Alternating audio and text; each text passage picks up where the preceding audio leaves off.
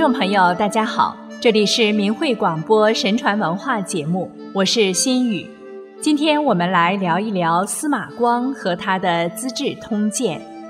司马光是第一部编年体通史《资治通鉴》的编辑者，他为人忠孝节义、刚正不阿，其人格堪称实践儒家思想的典范。司马光家世代官宦，其父司马池官至兵部郎中、天章阁待制，以清廉仁厚享有盛誉。司马光受家庭熏陶，自幼笃诚好学。他七岁时凛然如成人，闻讲《左传》，既能了其大旨，常手不释卷，至不知饥渴寒暑。十五岁时便于书无所不通，文辞纯深，有西汉风。二十岁中了进士，但他非常谦虚谨慎，从不骄傲自大。立志以仁德建功立业，他博古通今，对经学和史学的研究尤其擅长。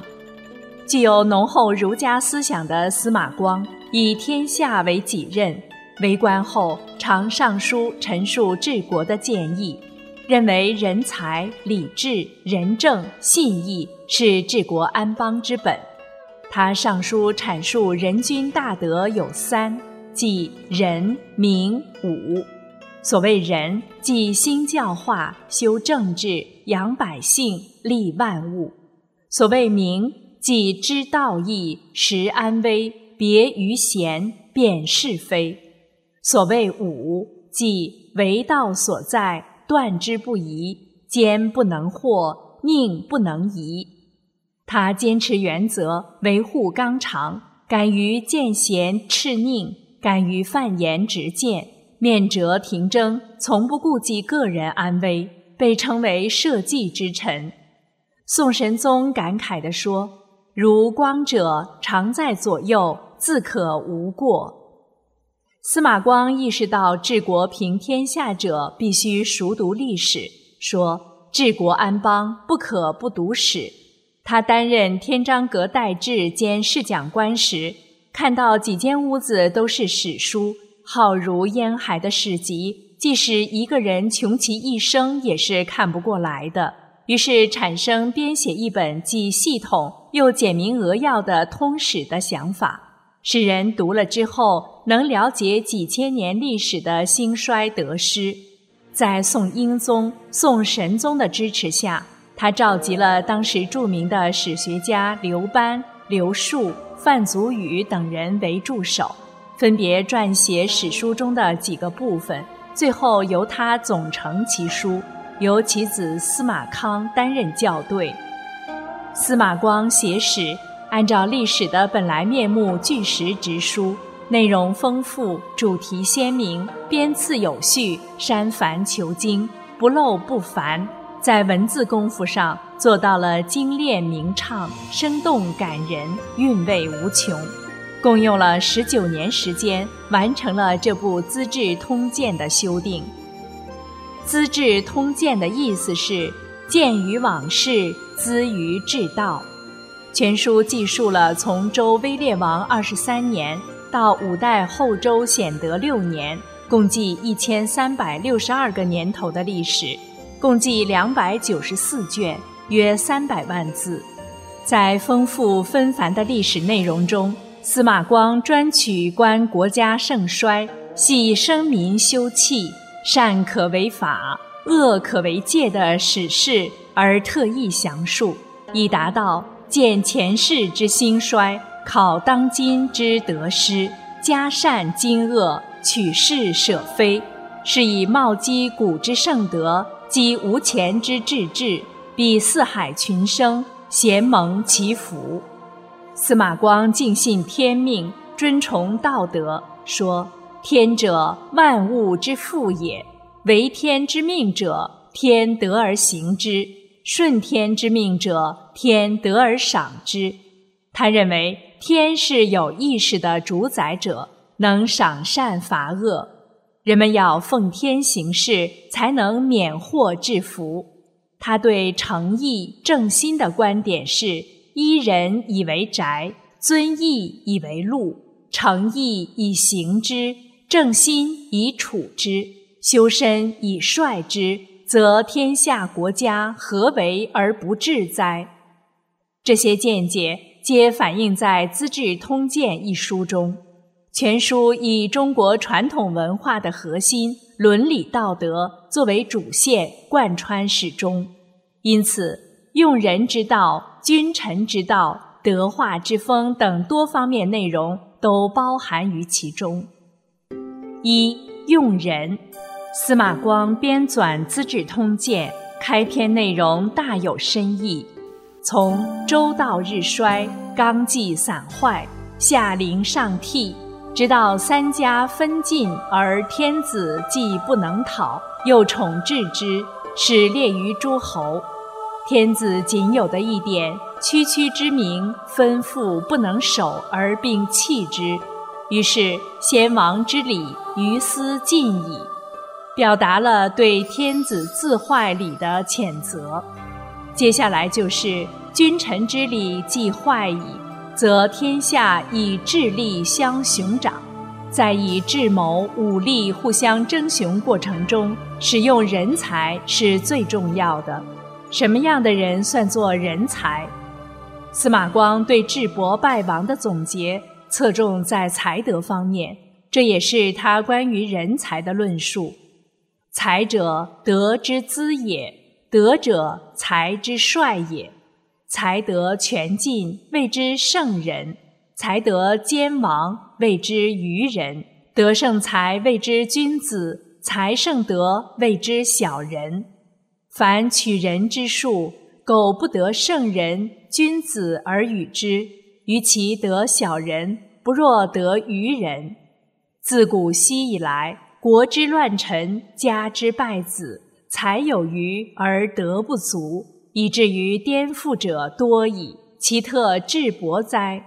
故为国为家者，苟能审于才德之分而知所先后，又何失人之足患哉？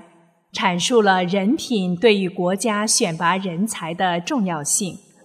二，君道对历史人物进行道德品评，是中国史学的传统。司马光主编《资治通鉴》，尤其重视政治伦理与政治道德的评判，阐述为政者德治主要包括三层含义：一是重视自身修德；二是以宽仁和善为原则，以德施政；三是君子之德风。《资治通鉴》外记中五帝德篇回顾帝喾、尧、舜、禹的成功时写道。圣人爱百姓而忧海内，及后世之人思其德，阐述圣王明君崇德而广业，德配天地的自律意识。他多次琢磨在历史上的贤明政治时期，如对于文景之治、贞观之治等，都有着详尽的描述。宋神宗《资治通鉴序》对这部书做总体评价时。借孔子和荀子对圣王品德吾无兼焉，其尽然者矣的赞叹，以为书中记载汉文帝、汉宣帝、唐太宗等帝王之德治，堪当此誉。司马光倡导以儒家思想治世，仁爱与正义是儒家思想的重要伦理范畴，仁义成为传统道德的别名。常于道德并称为仁义道德，与礼智信合称为五常。《资治通鉴》中记述道：“王者以仁义为立，道德为威，怀民以仁，则国家安如磐石，炽如焰火，触之者碎，犯之者骄。”如记述的孟子弘扬道德的故事。孟子曰。君仁莫不仁，君义莫不义。司马光评述道：“只有仁义的人才知道仁义是最大的利，不仁义的人是不知道的。信是司马光强调的又一作为为君之道的道德准则。说信者，人君之大宝也。《资治通鉴》中列举了古来杰出的君王守信以成大业，如魏文侯一次与群臣正开怀畅饮，突降大雨，魏文侯命令马上备车前往近郊，左右侍从劝说，饮酒正在兴头，天又下雨，国君要到哪里去？魏文侯回答：“我事先与渔人约好打猎，饮酒虽乐，但怎能失约呢？”于是停止了酒宴，亲自起身前往告诉对方，因下雨取消打猎的事。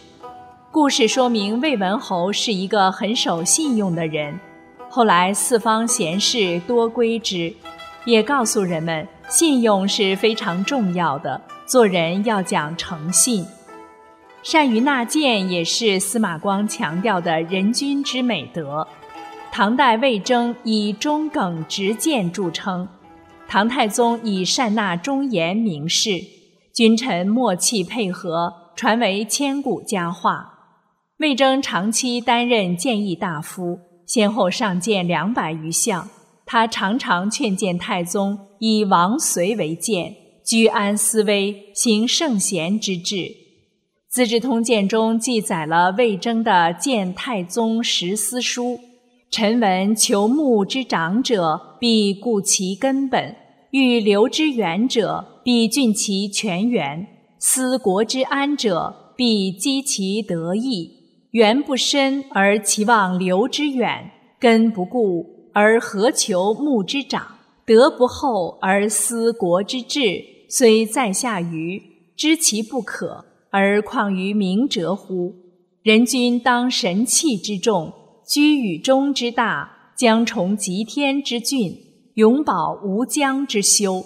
不念于居安思危，戒贪以俭，德不处其后，情不胜其欲，思亦伐根以求木茂，塞源而欲留长者也。魏征认为，德对于治国来说是政治根本和泉源。这种见解在中国古代为政者的心目中是得到广泛认同的。三臣道，孔子曰：“仁者爱人。”司马光论述的为臣之道，特别勘定仁爱，强调官德和无私无我的品格，如辅佐君王、大济生民、崇高操尚、清廉等风范。例如，他采用的苏武仗节牧羊、祖逖渡江击楫等故事，寓意非常深刻。这些反映官员自觉重视自我道德约束的历史故事，被看作一种个人修养的典范。以下举几个例子：汉朝张安世任尚书令时，曾向朝廷举荐过一个人，此人前来道谢。张安世非常生气，认为为国家举荐贤能，难道可以私相酬谢吗？那人不好意思地走了。有一位郎官功劳很大，却没有调升，自己去求张安世为他说话。张安世对他说道：“你的功劳很大，皇上是知道的。做人臣子的，怎么能自说长短处？坚决不答应他。”不久，这位郎官果然升职了。汉宣帝立皇太子叔广为太子太傅，叔广哥哥的儿子叔寿为太子少傅。二人讲究礼仪，谦恭谨慎，深为汉宣帝所器重。太子每回上朝，随同觐见皇上，太傅在前，少傅在后，叔侄二人一同担任太子的师傅。满朝廷把这看作是荣耀的事。他们在这样的职位上五年，皇太子十二岁就通晓《论语》《孝经》等。叔广对叔寿说：“我闻知足不辱，知止不殆，功成身退，方合天道。太子现已长成，我们不如离职，告老还乡，不好吗？”叔寿同意了。二人便上书请求辞官回乡，皇上再三挽留不住，于是准许加赐黄金二十斤，皇太子赠送黄金五十斤。公卿大夫、故友乡人都来给他们践行。人们都说：“贤哉，二大夫！”叔广回到家乡以后，把皇上的赠金与乡里人一同分享。他的老友问他：“不打算给孩子们留遗产吗？”叔广说：“我难道老糊涂了，不顾念子孙吗？但是原本有旧田宅。”让子孙在这些田宅里辛勤劳作，足够供应穿衣吃饭，跟普通人一样。如果再增加他们的财产而出现盈余，只不过是让子孙怠惰罢了。贤明的人有过多财富，就会抛弃自己的志向；愚昧的人有过多财富，就会增加他们的过失。因此，我很乐意跟乡亲们共同分享这些恩赐啊。唐朝翰林学士李绛在朝廷勇于犯言直谏，他曾说：“身居国家重要职位，只图牺牲，不敢直谏，是臣辜负于君王。若臣子为国为民，不看圣上脸色说话，敢于做出不顺从圣上的事，而被治罪。”是圣上赋予臣子。唐宪宗听到此话后，感动地说：“李绛是一位真正的忠臣啊！”李绛曾经从容不迫地规劝皇上不要聚敛钱财。他出任户部侍郎时，唐宪宗问：“依照惯例，户部侍郎接近县隅，轻独无尽，何也？”李绛回答说：“守土之官。”厚敛于人，以示私恩，天下犹共非之。况户部所长，皆陛下府库之物，己纳有疾，安得献于？若自左藏书之内藏，以为进奉，是由东库移之西库，臣不敢重此弊也。唐宪宗为此嘉许李绛的耿直。四教化。司马光在《资治通鉴》中写道：“教化国家之急务也，风俗天下之大事也。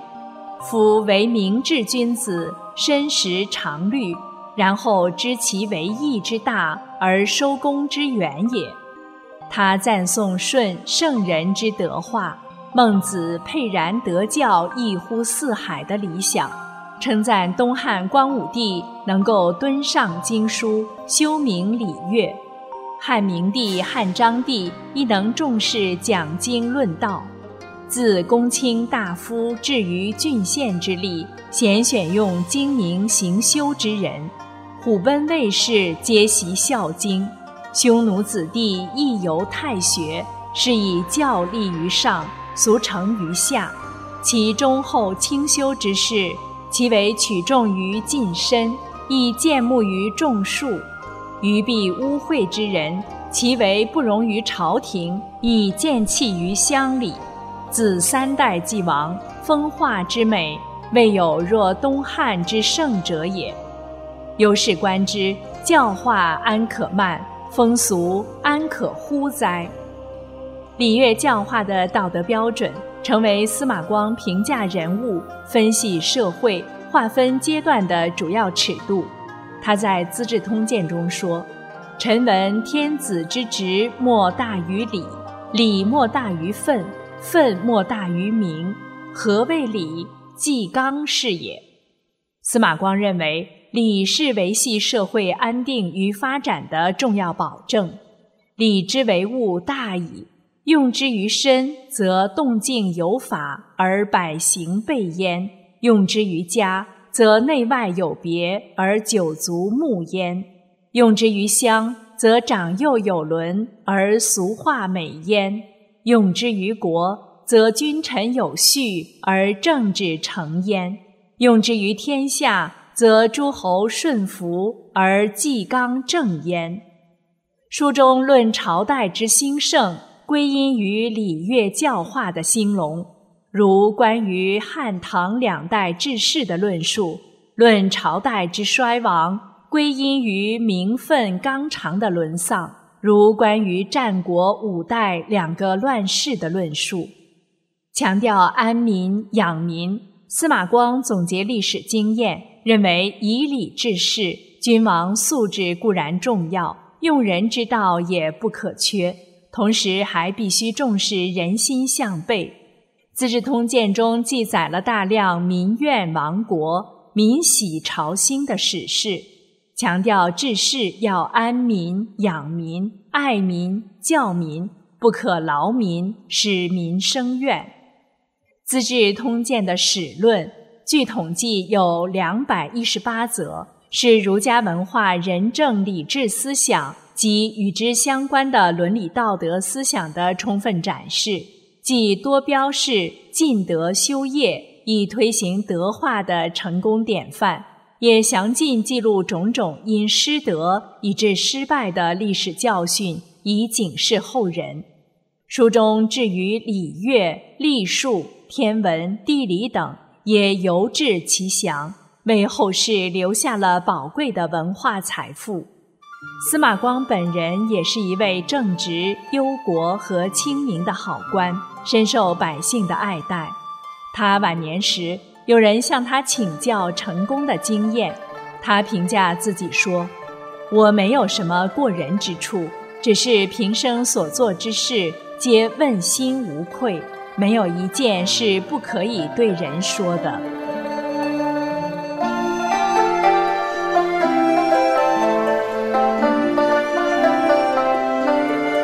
好了，听众朋友，今天的神传文化节目就为您播送到这里，心语感谢您的收听，我们下次时间再会。